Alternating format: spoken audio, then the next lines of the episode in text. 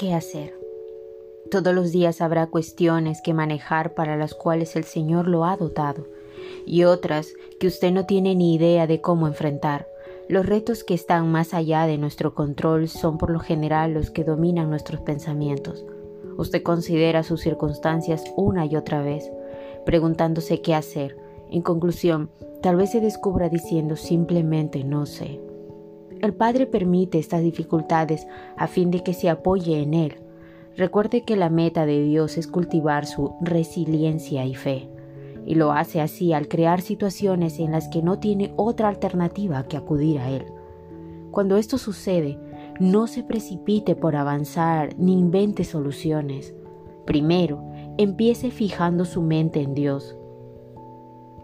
Segundo, haga todo aquello para lo que Él le ha dado sabiduría. Tercero, deje el resto en sus manos y espere que Él le revele la senda que debe seguir. Tal vez usted no sepa qué hacer, pero Dios siempre lo sabe. Confíe en Él. Oremos. Señor, confío en ti. Cuando no sepa qué hacer, recuérdame fijar mis ojos en ti y mantenerme sensible a tu espíritu para que yo pueda permanecer en el centro de tu voluntad. Amén. ¿De dónde vendrá mi socorro?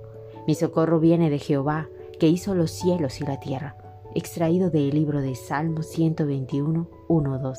29 says giving, una voz de agradecimiento.